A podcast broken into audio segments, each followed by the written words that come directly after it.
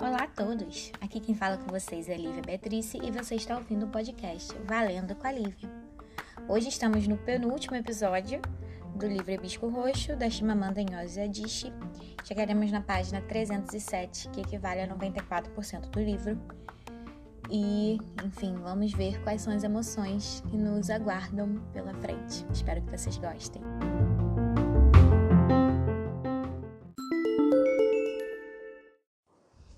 Último dia do Padre Amadi chegou mais rápido do que eu imaginara. Ele veio nos ver de manhã, usando aquela colona máscula cujo cheiro eu passara a sentir até quando ele não estava por perto. Tinha o rosto o sorriso de um menino de sempre e vestia a mesma batina. O Bior olhou-o e disse mecanicamente, como quem repete um texto decorado. Da negra África vêm agora os missionários que vão voltar a converter o Ocidente. O padre Amadi começou a rir. Obiora, a pessoa que lhe dá esses livros héreges para ler, devia parar com isso. A risada dele ainda era a mesma também. Nada mudara no Padre Amadi, mas minha vida nova e frágil estava prestes a se despedaçar. A raiva subitamente me invadiu, comprimindo-me a traqueia, fechando minhas narinas. Era uma sensação diferente e revigorante. Enquanto ele conversava com Tia Fioma e meus primos, tracei a linha de seus lábios e as abas de seu nariz, com os olhos, e minha raiva foi crescendo. Passando algum tempo, ele me pediu que eu o acompanhasse até o carro. Preciso ir almoçar com os membros do conselho da paróquia. Eles vão cozinhar para mim, mas venha passar algumas horas comigo quando eu estiver acabando de arrumar o escritório da paróquia, pediu o padre Amadi. Não. Ele estacou e me olhou, espantado. Por que não? Por que não? Eu não quero. Eu estava de costas para o carro dele. Ele se aproximou e parou na minha frente. Cambile, eu quis pedir ao padre Amadi que dissesse meu nome de outro jeito, pois ele não tinha o direito de dizê-lo do jeito antigo. Nada ia ficar igual. Tudo já estava diferente. Ele ia embora. Respirei pela boca. Você me levou ao estádio naquela primeira vez porque tia Fioma lhe pediu para fazer isso? Perguntei. Ela estava preocupada com você, por você não conseguir conversar nem com as crianças do apartamento de cima. Mas ela não me impediu que a levasse comigo, respondeu o padre Amadi, ajeitando a manga da minha camiseta. Eu quis fazer isso. E depois daquele primeiro dia, quis levá-la comigo todas as vezes. Eu me abaixei para pegar uma folha na grama, estreita como uma agulha verde. Cambile, disse ele, olhe para mim. Mas não olhei para o padre Amadi. Mantive os olhos na folha da grama em minha mão, como se ela escondesse um código que eu podia decifrar se a olhasse sem parar. Como se ela pudesse me explicar por que desejei que ele dissesse que não quisera me levar nem naquela primeira vez, pois assim eu teria um motivo para sentir mais raiva e não ia mais ter aquela vontade de chorar e chorar. O padre Amadinho entrou no carro e ligou o motor. Eu volto à noite para ver você. Fiquei olhando o carro até ele desaparecer na descida que dava na Avenida Equigiane. Ainda estava olhando para ele quando a maca se aproximou. Ela pousou de leve a mão em meu ombro. Obiora diz que você deve estar fazendo sexo ou alguma coisa parecida com sexo com o padre Amadi. Nós nunca o vimos assim, com os olhos tão brilhantes, disse a maca, rindo. Eu não sabia se ela estava falando sério ou não. Não quis pensar muito em como era estranho discutir se eu estava ou não fazendo sexo com o padre Amadi. Quem sabe, quando estivermos na faculdade, a gente pode protestar pedindo celibato opcional aos padres? sugeriu a maca. Ou talvez todos os padres pudessem ser autorizados a ter relações sexuais de vez em quando. Que tal uma vez por mês? A maca, por favor, pare com isso. Pedi, virando e andando até a varanda. Você quer que ele deixe de ser padre? perguntou a maca, num tom sério. Ele nunca vai fazer isso. A maca inclinou a cabeça com um ar pensativo e sorriu. Nunca se sabe, disse, antes de ir para a sala. Escrevi o endereço de Padre Amadi na Alemanha inúmeras vezes no meu caderno. Estava escrevendo-o de novo, experimentando novas caligrafias, quando ele voltou. Pegou o caderno das minhas mãos e fechou-o. Eu quis dizer: Eu vou sentir saudades, mas apenas disse: Vou escrever para você. Eu vou escrever primeiro, disse ele. Só percebi que lágrimas haviam rolado pela minha face quando o padre Abadias enxugou, passando a mão aberta por todo o meu rosto. Depois me tornou nos braços e me acalmou. Tia Fioma fez um jantar para o padre Amadi e todos comemos arroz e feijão na mesa de jantar.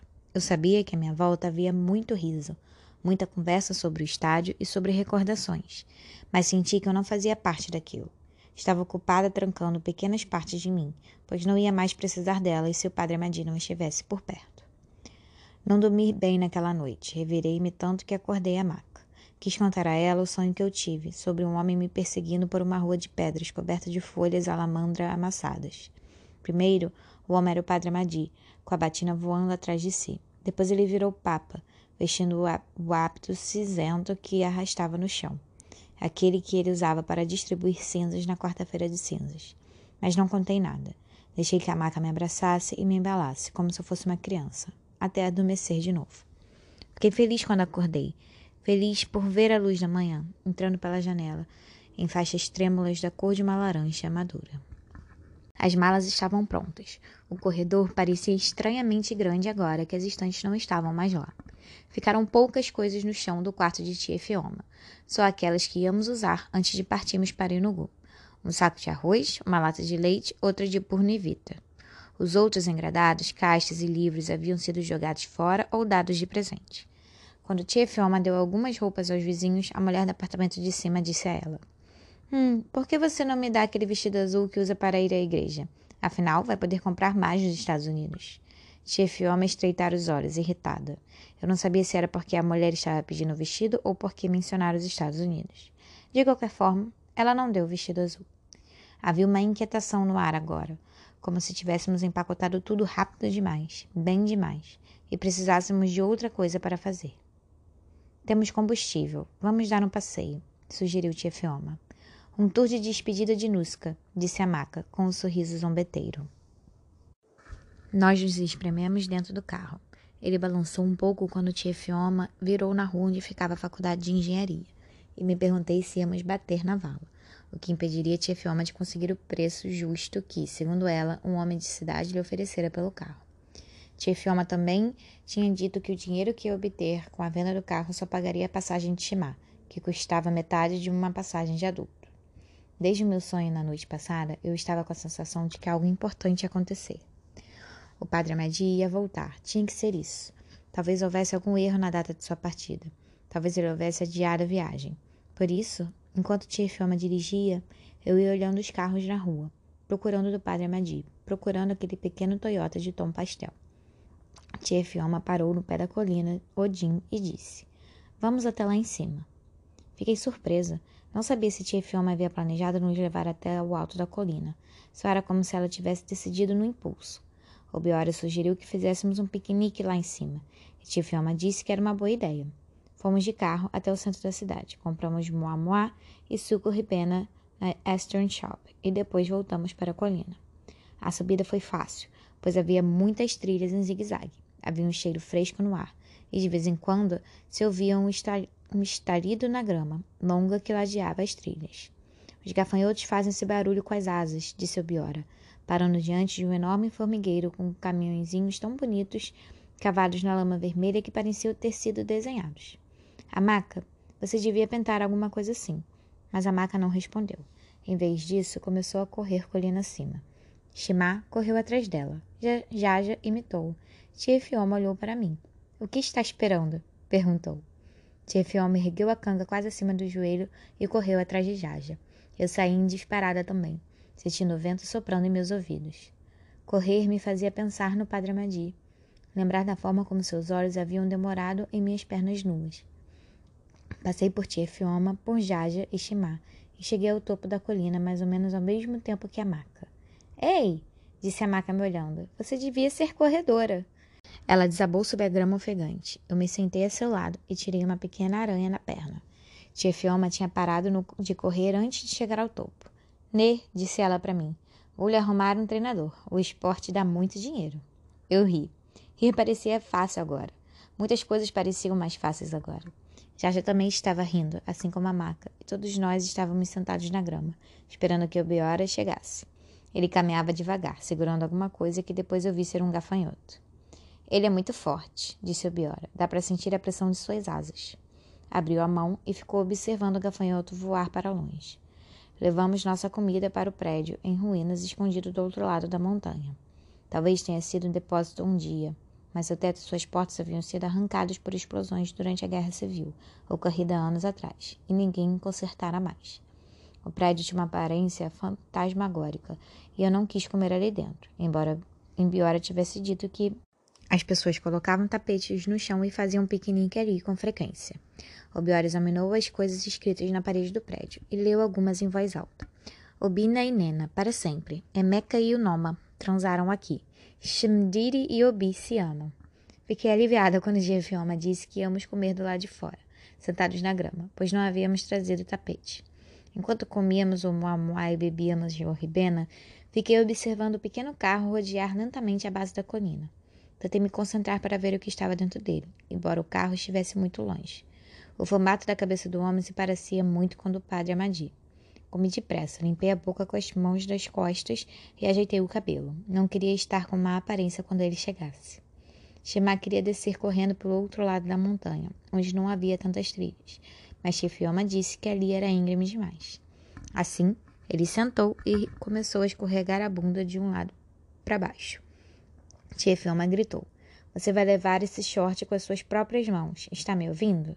Eu sabia que antes ela teria discutido mais com Shema provavelmente o teria obrigado a parar de fazer aquilo. Ficamos observando desligar, deslizar pela colina, com um vento forte nos fazendo lacrimejar. O sol havia ficado vermelho e estava prestes a se pôr quando tia Fioma disse que precisávamos ir embora.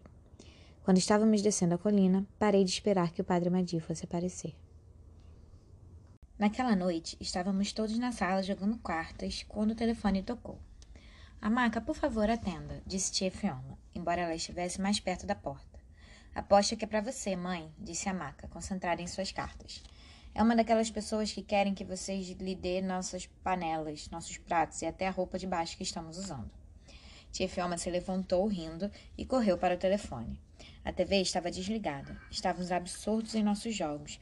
Por isso, ouvi claramente o grito de Tia Fiona. Um grito curto, estrangulado. Por um segundo, rezei que a embaixada americana houvesse revogado o visto, mas logo me repreendi e pedi que Deus desconsiderasse minhas preces. Todos nós corremos para o quarto. Rei, Shimo, Nuanê, rei!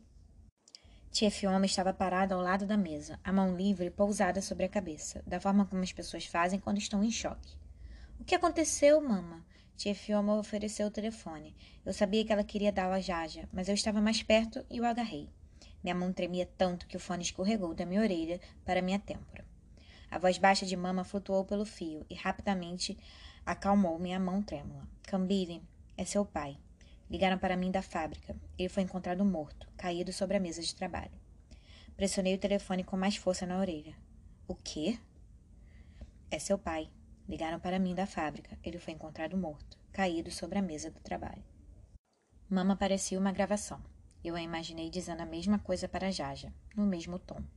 Meus ouvidos se encheram de líquido. Embora eu houvesse escutado direito, tivesse ouvido que tinha sido encontrado morto em sua mesa de trabalho. Perguntei. Ele recebeu uma carta-bomba? Foi uma carta-bomba? Jaja tomou o telefone de mim. Tia Fioma me levou até a cama. Eu me sentei e olhei para o saco de arroz encostado na parede do quarto. E soube que nunca mais esqueceria aquele saco de arroz a trama marrom de juta, as palavras grãos a dada escritas nele, a forma como estava caído sobre a parede, perto da mesa. Eu jamais havia pensado que Papa fosse morrer, que ele fosse capaz de morrer. Ele era diferente de Ad Cocker e de todas as outras pessoas que eles tinham matado. Ele me parecia imortal. Eu estava sentada com Jaja na sala de estar, olhando para o espaço onde a estante costumava ficar, onde as estatuetas de bailarina costumavam ficar. Mama estava no andar de cima guardando as coisas de papa. Eu tinha subido para ajudar e a vira ajoelhada no tapete fofo, com o pijama vermelho apertado contra o rosto. Ela não me olhou quando entrei. Disse com a seda, abafando sua voz. Vá, Anê, vai ficar com Jaja. Lá fora, a chuva caía em diagonais, batendo nas janelas fechadas num ritmo furioso. Ela arrancaria cajus e manga das árvores, e eles começariam a apodrecer na terra úmida, exalando aquele odor agridoce. Os portões de nossa propriedade estavam trancados. Mamã mandara a Adamo não abri-los para as pessoas que vinham para o Mbalu para lamentar conosco. Até membros de nossa umuna que tinham vindo de Aba foram barrados. Adamo disse que ninguém jamais tinha visto uma pessoa recusando a entrada daqueles que vinham se solidarizar com ela. Mas Mama disse a ele que queríamos chorar sozinhos e que os outros podiam mandar rezas, missas para que a alma de pai descansasse em paz. Eu jamais tinha ouvido Mama falar com Adamu daquele jeito. Jamais tinha ouvido Mama dirigir a palavra a Adamu. Madame disse que vocês precisam beber um pouco de Bonavita, disse Cici, entrando na sala. Ela carregava uma bandeja com as mesmas xícaras que Papa sempre usara para beber seu chá. Sentiu o cheiro de tomilho e curry que vinha de Cici. Mesmo depois de tomar banho, ela tinha aquele cheiro. Só Cici chorara em nossa casa, emitindo soluços altos que logo haviam morrido diante de nosso silêncio atônito.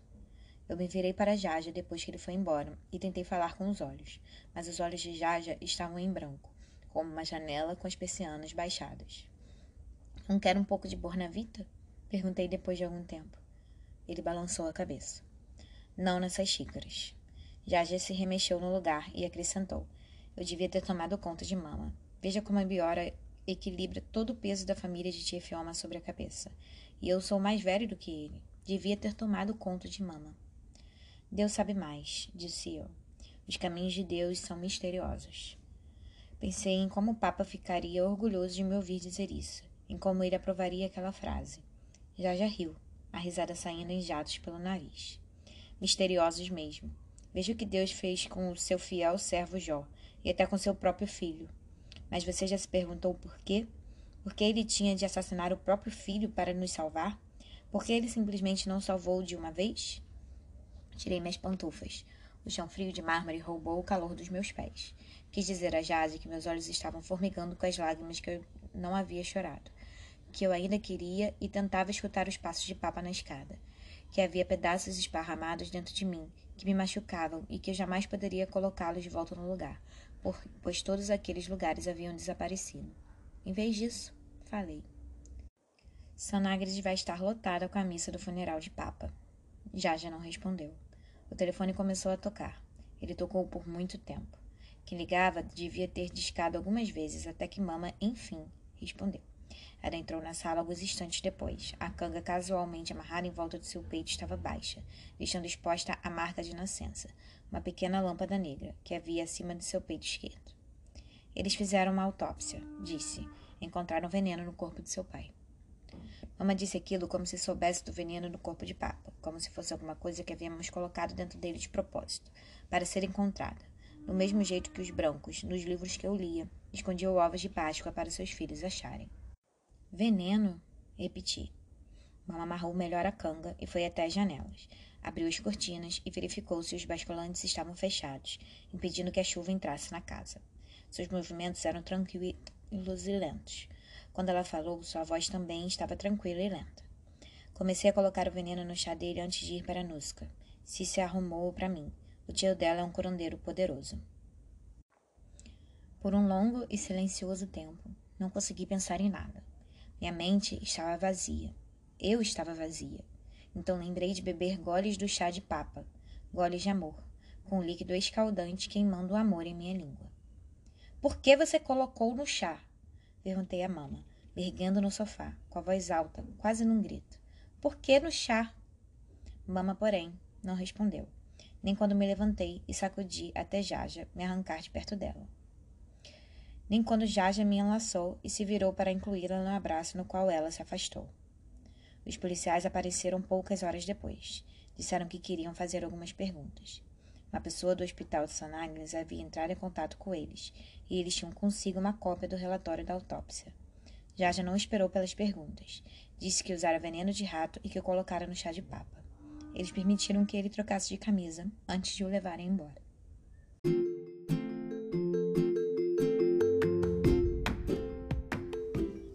Minha gente, o que, que foi isso? O que, que foi esse episódio? Caramba, eu tô assim. Eu acho que eu nem consegui disfarçar a minha emoção na leitura. Não sei se isso atrapalha ou talvez até melhore mas foi intenso.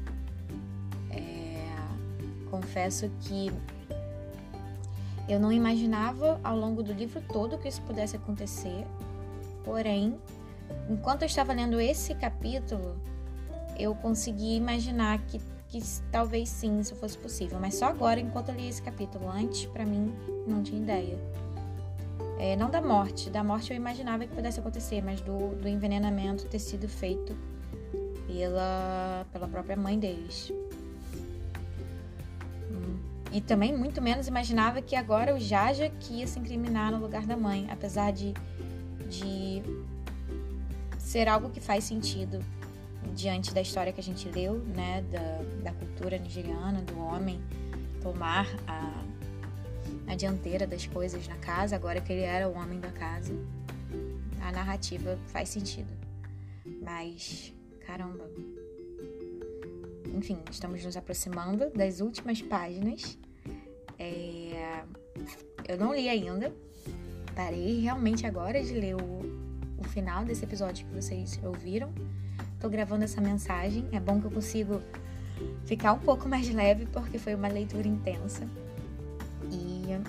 Vamos lá, vamos caminhar para o próximo. Em breve vocês estarão aí ouvindo como termina a história da Cambria. Obrigada, gente. Até o próximo episódio.